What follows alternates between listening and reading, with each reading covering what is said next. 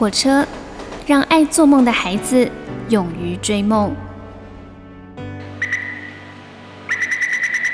我们相信梦想就在下一站的捷运出口。每一班列车都装载了许多人的故事，关于成长的，关于爱恋的，关于亲情的。欢迎搭乘张曼娟的幸福号列车，列车长张曼娟和您一同分享幸福的时刻。在这昏昏欲睡的午后呢，我们一起来听听振奋人心的歌吧。这是周华健所演唱的《新的方向》。你所搭乘的是第二个小时的幸福号列车，我是列车长张曼娟。在人生的大道上，追逐我的理想，我的方向就在前方。带着一颗年轻的心，沿途装满了理想，我的心不断的飞翔，路不断的向前生长。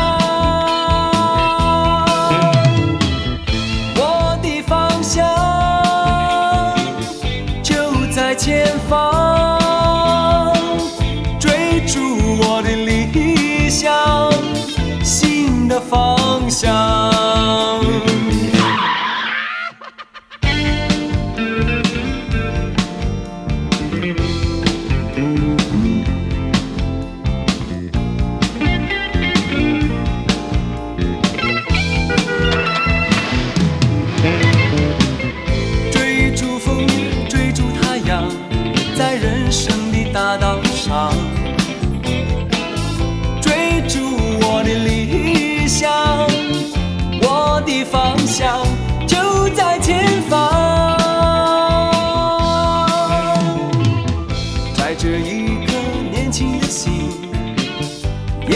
装满了理想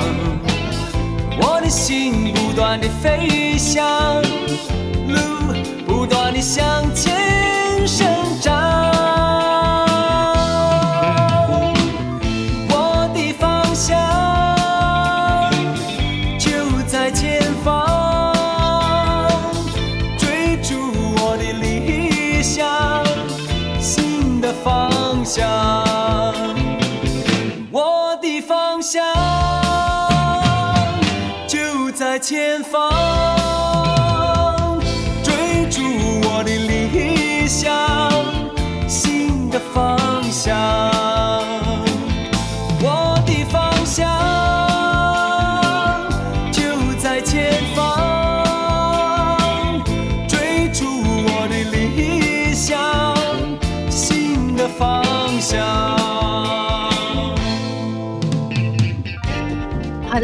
先来跟大家一块儿呢分享一个消息哈，是非常需要大家一起帮忙来做公益的，啊，那就是爱心第二春文教基金会，他们呢是由这个前监察院长王建轩先生所创办的，长期以来呢都投入在花莲、台东地区。协助经济弱势与学习落后的国中跟国小的学生，主要是帮他们推动课后辅导，还有学习辅助教学啊。那么在疫情严峻的时候呢，他们的运作经费啊出现了严重的不足，所以我们在这要呼吁并恳请我们的听众朋友，以爱要及时的心情，能够小额的捐款来支持。爱机会，好，它是呃爱心第二春文教基金会，简称为爱机会。那详细的捐款内容呢，非常欢迎您可以到爱机会的官方网站去查询啊。那我们都很清楚知道，就是这段时间以来，因为疫情的关系，整个经济的状况都出现了萎缩啊，大家的口袋呢都缩水了哦。那所以这些从事于公益。的工作的这些基金会或是团体，他们的处境就更加的困难了。那尤其是在这种帮助小朋友的情况上面，我们都觉得好像这个事情是不能停的。所以呢，也希望大家呢能够不用很多哈，就是能够稍微帮点忙，就是大家呢积少成多，就可以成为一个非常大的啊一股巨大的爱的力量哈。先谢谢您喽。好，再来我们就来聊聊，就是关于这个宠物这件事情啊。呃，有人说呢，长者如果养宠物的话呢，对于他的血压的下降，对于大脑退化的减缓，哈，等等等等，都是很有帮助的耶。所以，美国一项新的研究发现，其实你应该感到开心，家中长辈长期有宠物陪伴，就能够延缓长者的认知衰退，身体呢也会更加的健康。美国密西根大学的医学中心神经疾病学的临床副教授布雷利，他针对了一千三百多名平均六十五岁的人做测试啊，那这些人呢，在研究开始的时候，认知能力都是正常的。然后，其中百分之五十三的人养了宠物，其中三分之一的人饲养宠物是超过了五年。那经过六年的测试跟研究之后呢，发现呢，与家中没有宠物的人相比呢，宠物主人的认知分数下降的速度是比较慢的，尤其呢是长期养宠物的人表现得更好了。研究人员最后得到了一个结论，就是家里饲养宠物五年以上的人呢，平均认知得分比没有养宠物的人高出了一点二分。而这项研究呢，也在美国的神经病学的学会上面发表了。好，我觉得事实上真的是这样子。其实说穿了，就是你的生活有一个重心。有一个目标嘛啊，那这个目标是什么？就是去照顾你的宠物。很少有宠物是可以完全不需要照顾的。比方说，养狗的人，你总是时候到了，你得要遛狗啊。好，不管大型犬、小型犬，其实它都是需要遛狗，带它出去大小便啊什么的。有的时候呢，带着自己的狗狗出门，一出门就是一两个小时，这其实可以帮助饲养者本身呢，也可以到户外去透透气，而且可以增加一点运动，不是蛮好的吗？那就以我们这些养猫的人来讲好了，猫很宅，猫不出门。那猫不出门，而且也不需要管它的大小便。那如此说来，是不是每天就翘着腿在家里就好了？其实当然不是啊，因为猫呢，虽然它不需要出门去大小便，但是有猫砂盆，你还是要帮它清猫砂盆呐，啊，而且要伺候猫咪也是不容易的啊，要撸猫，要跟猫玩呢，要保持猫的活动力。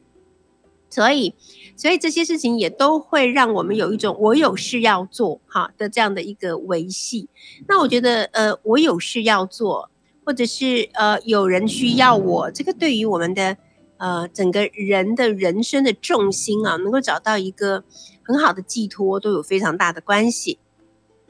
那饲养宠物到底怎么样可以促进年长者的心智跟身体的健康呢？台北市立联合医院的临床心理师啊周庭云就分析说，养宠物呢不仅有陪伴的功能，而且对于身心呢也是有一些好处的。什么样子的好处呢？好，第一就是可以疏解忧郁的情绪啊。那情绪和心理的支持陪伴，能够促进人们在生理以及心理上面的健康。尤其是当儿女长大以后啊，各自忙碌，进入空巢期的长辈，常常会觉得很孤单、很寂寞。那这些忧郁的情绪状态呢，也都会跟认知的功能退化有关的。好，接下来就是第二点。动脑学习新知啊，养宠物本身其实是非常复杂的事情。不管你养的是狗、是猫、是兔子、是鱼，哈，那都有很多新手必须要去了解的知识。你要一直去补充这些新知啊，然后需要各种规划和执行。那这些事情呢，也对于促进认知功能、延缓退化有很大的帮助。第三。那当然就是我们刚刚讲到的，可以一起运动啦。宠物需要运动跟活动嘛，所以带狗狗散步这一类的活动啊，对长辈来说呢是很重要的运动，有助于延缓认知功能的退化。第四点就是获得成就感。好，那长者呢可以从照顾宠物当中获得成就感，还有安全感。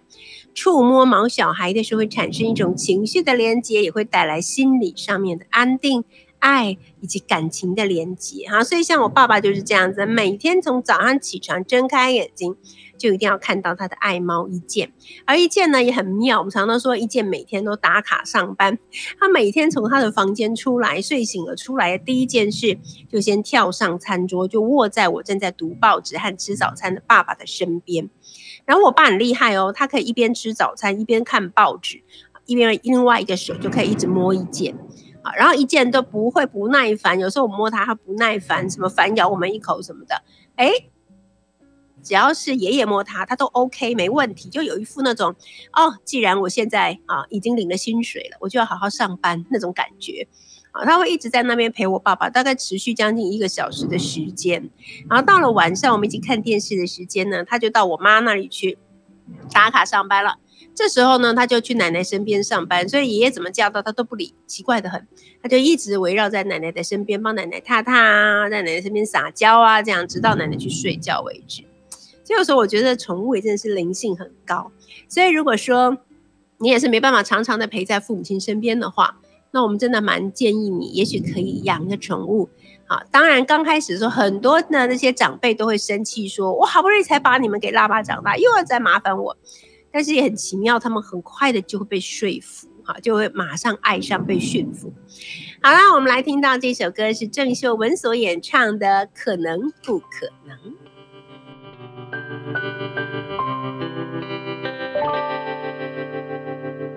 爱变成秘密。藏在最心底，只要想起你，其他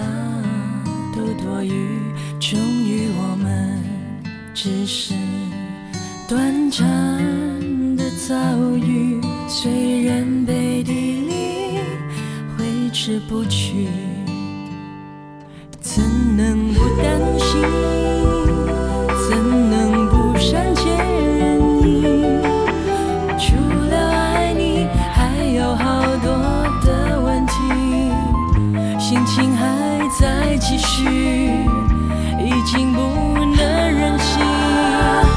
到最后，我们可能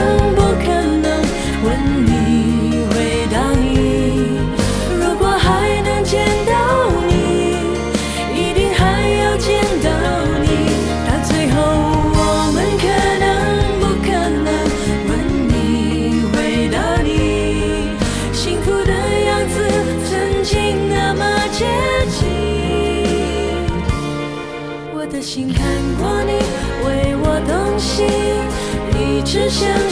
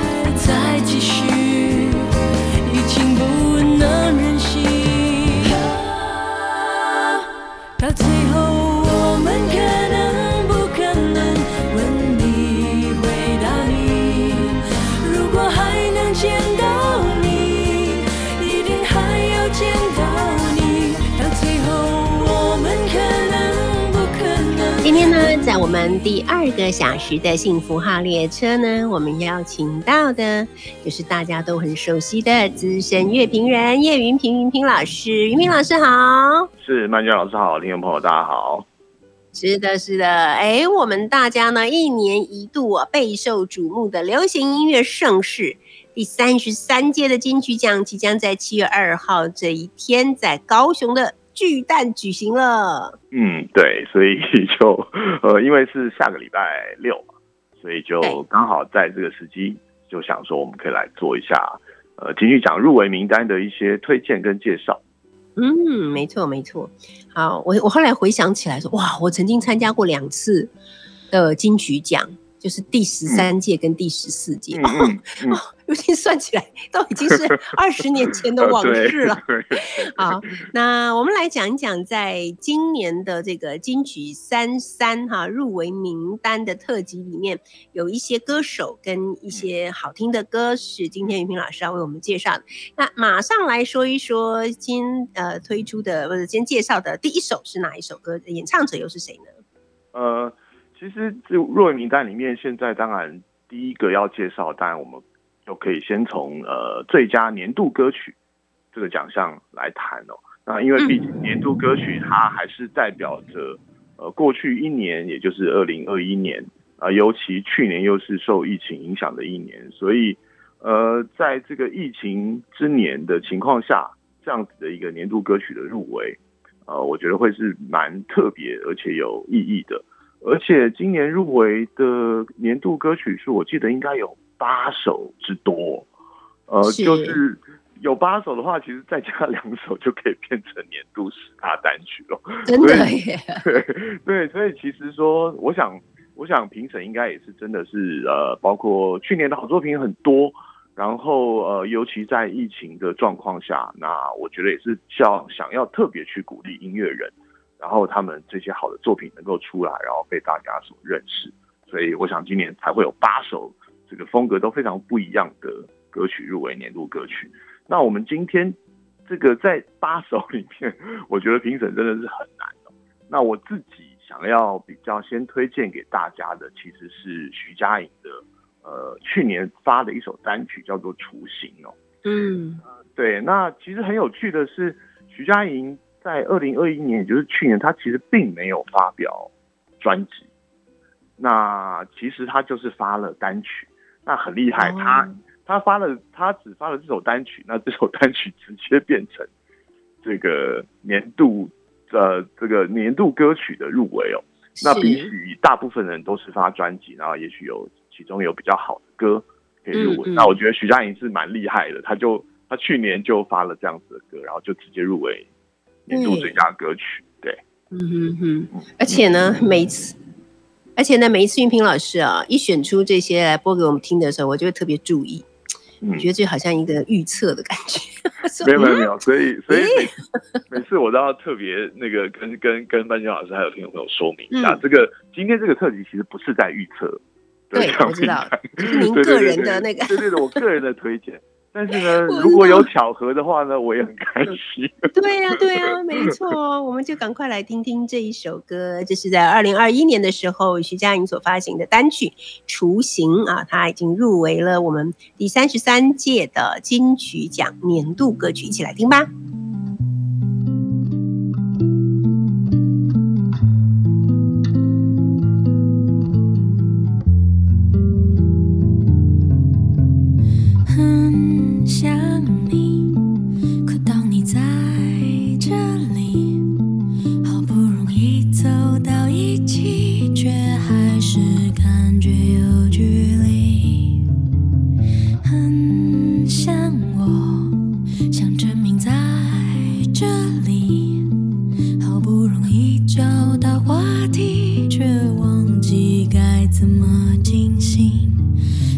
关系，我喜欢我们的不积极，动不动就冷场也可以，让我捧着你的安静，没有关系，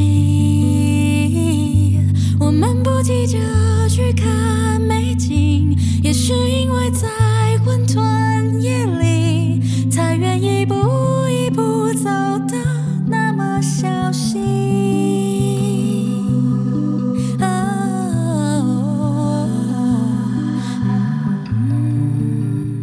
这果然是一首好听的歌、嗯啊！今天呢，我们要来呃跟大家一块儿欣赏的呢，是由我们的资深乐评人叶云平老师啊，在第三十三届的金曲奖入围名单之中，我们选出来的一些好歌手及好听的歌啊。那第一首我们听到的是徐佳莹的《雏形》。好，接下来呢，呃，云平老师要我们介绍这个是入围最佳新人奖的克拉奇。克拉奇是原住民吗？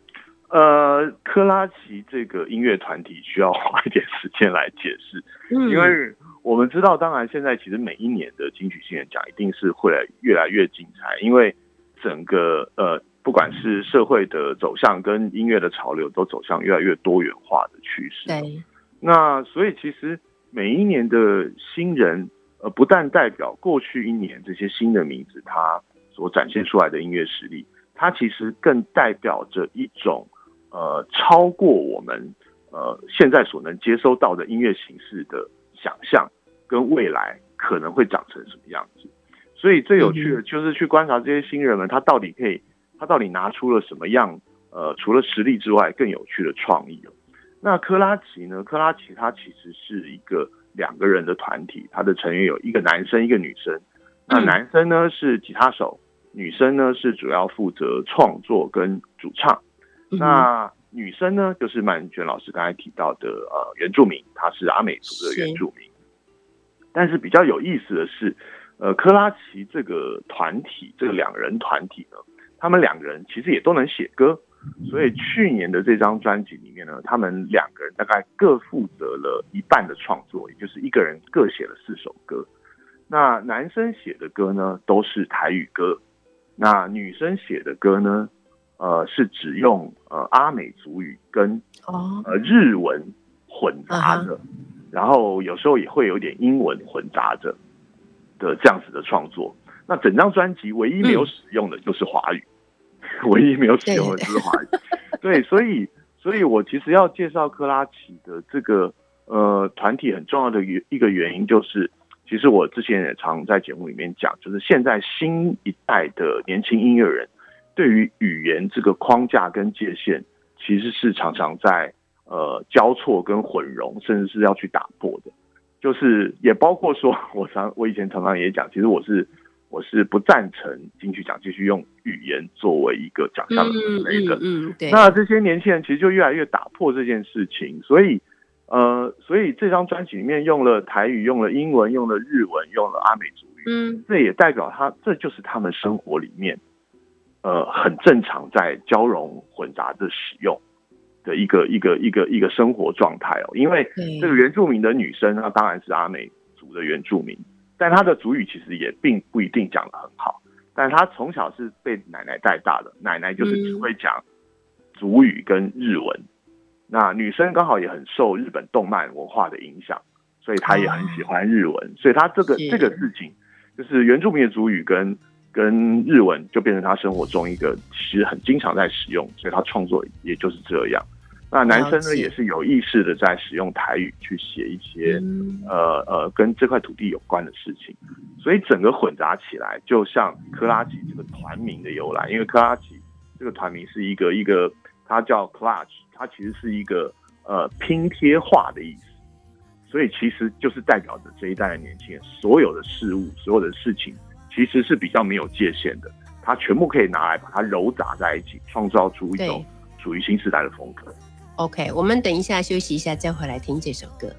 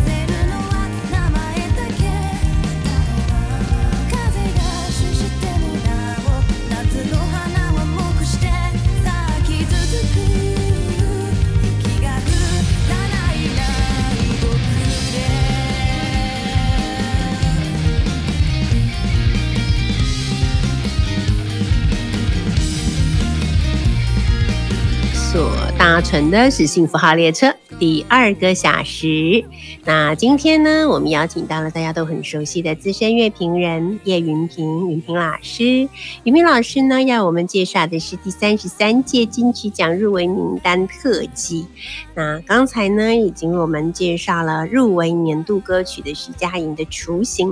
接下来介绍的是入围最佳新人的克拉奇奇乐团。好，云平老师，你还你听得到吗？听得到，没问题。OK OK，好，真的，我我如果因为我的日文也不好嘛，所以我刚在听这首歌的时候，我真的会觉得它好像一首日文歌哦。可是它里面其实还混杂了阿美族语，对不对？对，所以其实呃，克拉奇这个新人团体，他们其实对于创作上是蛮有野心的。除了我刚才说语言的混杂以外，它其实很多很多歌词的内容，其实也在讲一些，包括刚刚我们听的那首歌叫《玛利亚》，玛利亚是阿美族语“顽皮小孩”的意思。它其实在讲一些所谓的呃日治时期原住民对于自己身份认同的的一些关系，哦包括日治因为大量受你受皇民化的教育，你被逼迫讲日文，然后这种你到底自己是谁这样子一个比较比较企图心比较沉重的一些事情。但是我会建议听众其实。呃，在接触克拉奇之前，其实可以先听听听看他们的音乐上的感受就好。呃，因为就说不要被说啊，因为也许他们使用的语言你听不懂，就造成这样一个门槛。我觉得可以先不用，你甚至可以不不需要先去了解他们在唱什么，去感受他们在语言使用上跟音乐结合上的那样子的一个感觉是怎么样。我觉得会是比较比较轻松可以进入他们音乐的方式哦。那也许你听听觉得歌曲很有趣，也许再去看看他们背后想要传达的是什么事情。是没错。好，我觉得先现在好像是因为对像我这种比较中老年人来说，如果要欣赏现在的我们所听到的一些新的乐团或者是一些歌手的演唱，真的要有像刚才呃我们听到的云平老师所给予的那个建议哈，可能真的要这样，你不能一直是说，哎，这我又听不懂啊，这种语言我又不熟悉，我就完全不去听。其实有的时候我们就是从把自己从零归零，从零开始，好，就像是完全不懂得任何歌曲是怎么运作的人一样哈，开始去听好听的音乐，然后接着有兴趣再一步一步的去深入了解，是不然的话很快就会被时代淘汰了 好的，接下来呢，我们请这个云平老师来跟我们说一下，呃，这一次在入围客语歌手里面呢，你也选出了呃一位歌手以及他的歌曲。对，呃，我们其实就延续着，我其实今天有一个小重点，其实来谈一谈这个所谓新一代对于语言这件事情多元的，而且不同的在音乐上的使用方式哦。那接下来要介绍的，呃，这位入围呃今年最佳客语歌手的一个男生，他叫做功德，也是这样子一个很明显的例子哦。那功德呢，是其实也是去年发表他第一张的个人专辑，他本来就是一个呃呃以客语创作为主的，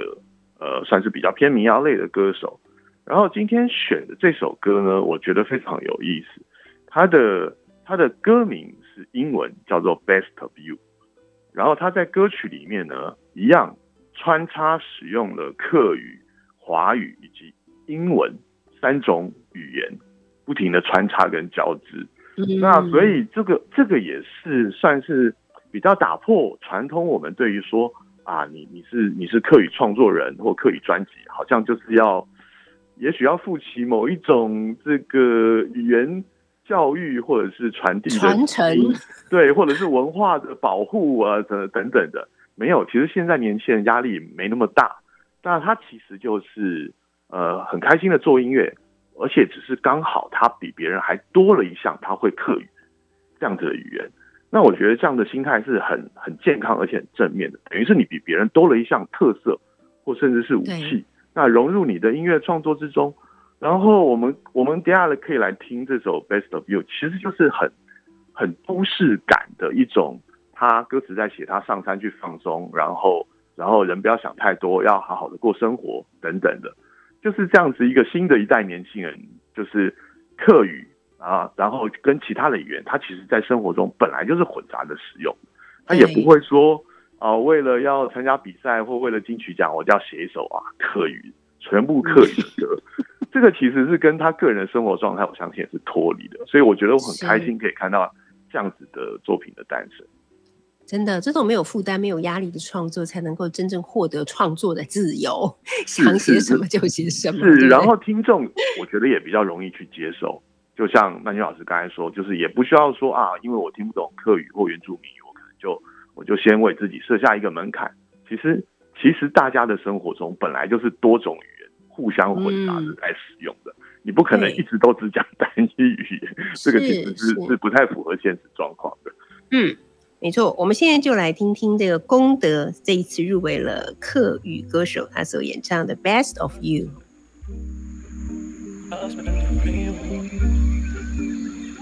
经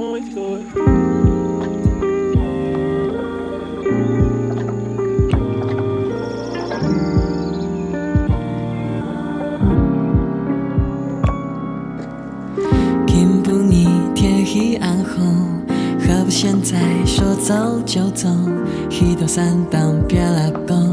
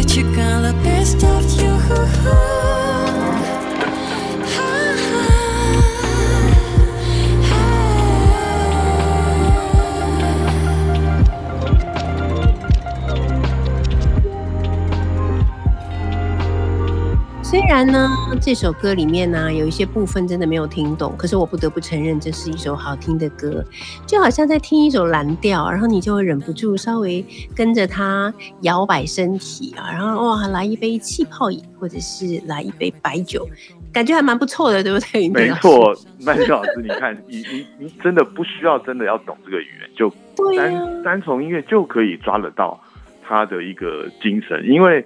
呃这首歌的 MV 就是在拍一群人上山去，然后呃搭个帐篷在那边呃夏天的夏日的下午在那边轻松的聊天，玩一点游戏，喝点小酒，它就是这个意思。对，所以曼君老师完全抓到这个画面，是不是？放松我很会的。是是是，好的，接下来这个不得了了。其实我们以前也特别介绍过蔡健雅，对。然而她又再度入围华语女歌手，我真的觉得很厉害。是的，是的。我们先说蔡健雅之前已经拿过三次的对，华语女歌手了，那她现在跟阿妹同同时是呃拿过最多次华语女歌手的纪录保持人，就他们两个人嗯各拿过三座金曲奖。那如果这一次蔡健雅再拿到的话，她自己就是要领成为唯一的领先，就是纪录保持人，就拿到破纪录就对了。对对，就破纪录，破他自己的纪录，也破了阿妹的纪录，就变没错，对对对对，所以那既然如此，为什么还是要介绍蔡健雅？其实当然不可否认，我我我本人一直都很喜欢蔡健雅，以前在节目里面也常常介绍。那这次挑呃蔡健雅去年发的这张专辑，其实也是因为呃蔡健雅的这张呃《Depart》这张专辑呢，也是完全是在疫情之下所诞生的一张专辑哦。那种呃，你等于是隔离在家里面，因为这张专辑呢，基本上百分之九十以上都是蔡健雅一个人在家里自己写词、自己写曲、自己弹好多种吉他。自己录音、自己混音，全部是自己在家里完成的，百分之九十以上哦。那完全就是一个、一个疫情之下的诞生的产物哦。然后同时，呃，整张专辑里面也不停的讲到那一种呃，比如说隔离之下的人心，然后其实想要自由啊，想要出走，就像他专辑名字一样。然后它里面也有歌入围了年度歌曲奖。但是我们今天我今天挑的这首歌呢，一样是延续呃上两首歌的，我一直在讲的，有点他在玩语言上的一些趣味哦。因为蔡健雅在我们等一下放的歌叫做《Photograph》，就是照片。这首歌里面呢，他请到了呃一个法国的女歌手叫卡拉布鲁尼来跟他一起合唱。那卡拉布鲁尼呢，其实就是她当然是很知名的法国女歌手，但她她更被大家知道，她是前法国总统夫人哦，她是十年前这个法国总统萨科齐的太太。对，所以呢，他他曾经做过这个法国总统夫人，那个时候。同时期就是可以常在新闻上面看到他跟这个这个美国总统奥巴马的夫人呃 Michelle 一起在那边出席各式各样的这个这个场合跟会议哦。然后他其实本来就是一个呃模特，同时也是一个很著名的歌手。那很有趣的是，蔡健雅找他来合唱，而且还让他唱了两句华语哦，就是对厉害，对，所以一样。这一首歌里面，蔡健雅也用了英文，用了华语，而且还找了一个法国人来唱华语。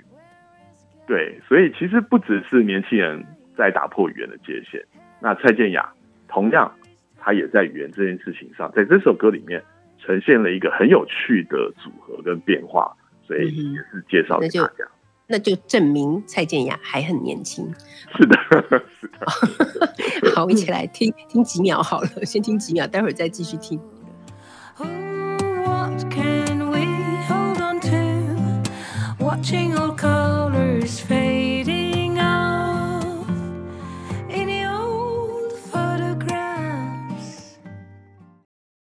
人的价值信仰似乎变了模样。真的只能失去了方向。Where is love? Where is God?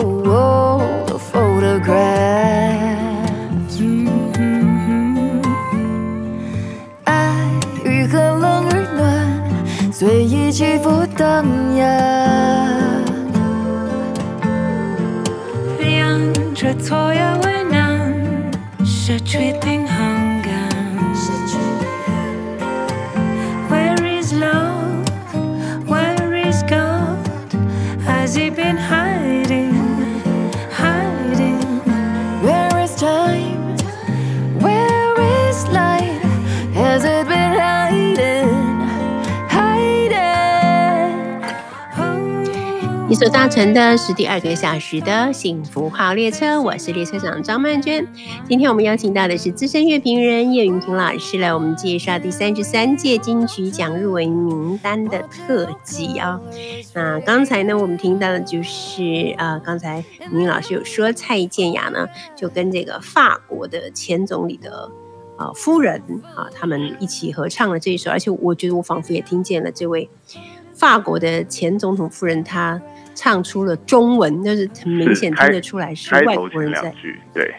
在唱中文。是。对，好，接下来呢，我们就要来介绍这一位啊。那我看到他的名字的时候，我有一点感到惊讶，因为以前对他最深刻的印象，其实都是在演电影。啊，然后在很多戏剧节目里面也有看到他。是，可是现他在这次入围的竟然是华语男歌手马念先，是，其他本人吗？是是他，当然是他本人。当然，嗯这个马念先他本来就是做音乐，因为他其实最早在这个一九九年代，他先是玩乐团，然后也出过唱片，他其实是糯米团的主唱兼哦创作者。对对对，那后来他糯米团解散之后，他就单飞。那一开始他还是仍旧大概在会做一些呃电影的配乐或电影歌曲，然后当然都是比较走诙谐这个幽默取向的，比如说像中破塞的。这个林美秀会唱那个《金马博昂》，就是 那个也是马念先做的。然后，当然，呃，马念先后来就是去演了，包括《海角七号》等等的更多，嗯嗯呃，更多的戏剧，呃，不管是电视或电影这样的作品。所以他其实就一直悠游在所谓的这个影剧跟跟配乐或音乐之间哦。但是很有趣的是，但是在呃马念先做糯米团之后，他从从来没有出过自己个人专辑。那去年发表了他的第一张个人专辑，然后竟然就一举入围华语男歌手，我觉得好评审真的是非常的有有慧眼呐、因为一般我们认为马念先的音乐，也许就是像我刚才说，比较偏诙谐幽默，好像大家比较不会太太认真去看待他。其实马面先的音乐跟歌声其实都是很厉害的，因为就像喜剧是最难演的一样，你其实要怎么样把音乐呃呃做的让人家觉得很轻松、很容易入耳，这个其实并不是那么容易的事情没哦。错，而且他的音乐其实都有一些洗脑的一些旋律感，那很容易就让人家记住。那今天选他的呃专辑里面这首歌呢，叫做《一九八九的下午》。那主要也是他其实就是在怀旧八零年代他的高中时期那些他所有啊。参与的这些流行文化的元素，它里面会大量的使用八零年代的流行文化的元素啊，嗯掺在歌里面，像 Whitney Houston 啊，像 Bobby Brown 啊，那时候穿的球鞋啊，啊打的电动啊，看的电影啊等等，它都掺杂在歌里面。哦对，那对，如果有但是选这首歌主要也是因为我最近感受到这个八零年代的流行文化一直一直在反扑哦。当然，嗯最重要就是最近这个救了今年全全世界电影票房的这个《捍卫战士》哦 Cruise，对，真的，身边每一个人都看着老泪纵横。对，所以就特别想起了马念先去年在专辑里面也有这么一首。嗯他去怀念他的高中时期，这样子拼贴了大量八零年代流行文化元素的歌，所以推荐给大家。OK，好，我们就来听听这首马念先所演唱，而且入围了华啊华语的男歌手哦。我们听到的是一九八九的下午。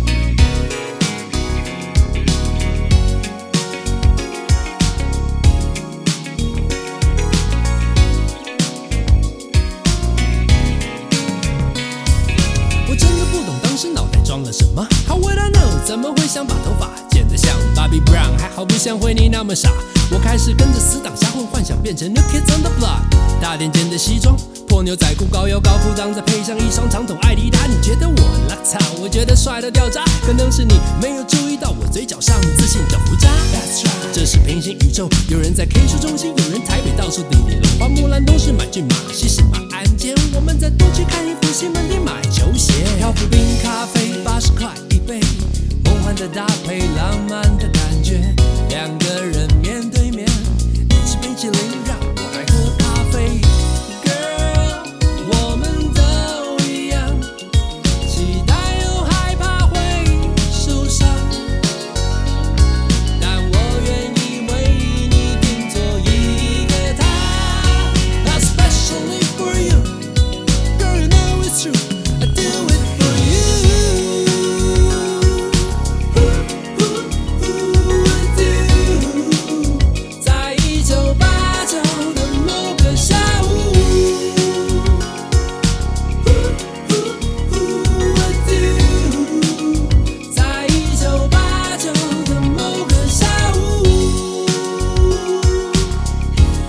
哦，这个好听。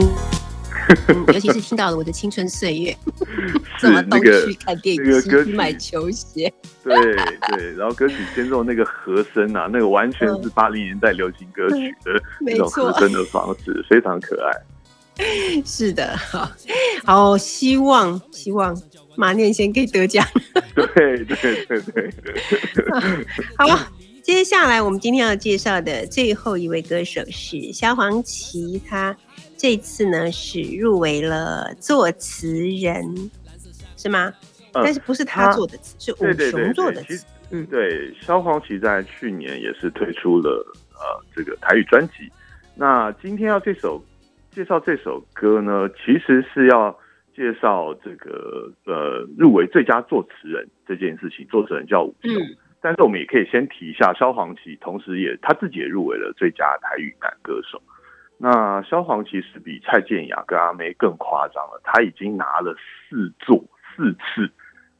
台语男歌手的奖。哦，这是他第五，他准备要来很强欸拿第五座，对，是比比刚刚我们说到的更夸张的，对，那真的是要创纪录了，对，嗯对，当然当然也证明了萧煌奇这个唱演绎台语歌的功力啊。但是今天要介绍这首歌呢，呃呃，名字台语叫做“娇娇要”，就是中文就是打扰的意思，打扰的意思。嗯，那作词人是武雄，他入围了最佳作词人奖。那这首歌的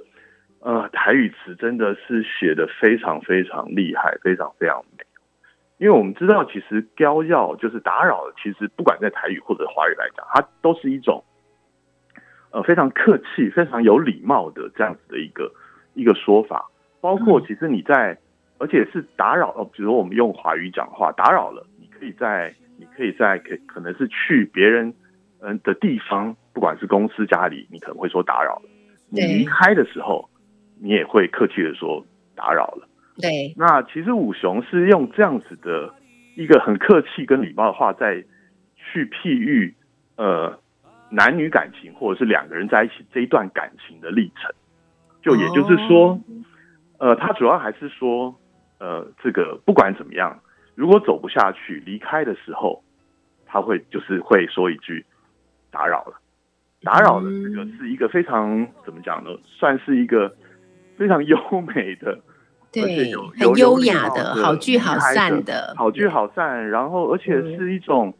而且有一种感谢的之意。对对这种，打扰了，其实是是在谢谢对方，嗯。不管前面时间有这一段时间有多长，那那打扰了，虽然说好像是我打扰你，其实不是的，嗯。是我其实我在谢谢你，在你我们一起走了这么一段时间，那你也陪我走了一段时间，那我哦就是很很很客气的跟你，这个是一个就是一种很传统的台语上使用的，华语上也会用。那我觉得它很巧妙的转化了这么一句很很日常生活的用语，把它转嗯转移到情感上面的一个好聚好散，我觉得非常厉害。呀，没错。好的，等一下我们就一起来听萧煌奇的诶调料，是不是？对，雕耀，对，好，今天我们也非常谢谢云平老师 哦，我要把这个名单哈，我要把今天的 round down 哦收起来，下个礼拜六 拿出来看看。好好好，谢谢谢谢，我们期待下个月谢云平老师再继续带我们来听歌听故事了，感谢您，谢谢谢。同时呢，我们也感谢今天大家呢，在那个雷声隆隆中，跟我们一起共度两个小时的时光，也祝您平安快乐。我们下礼拜见，拜拜。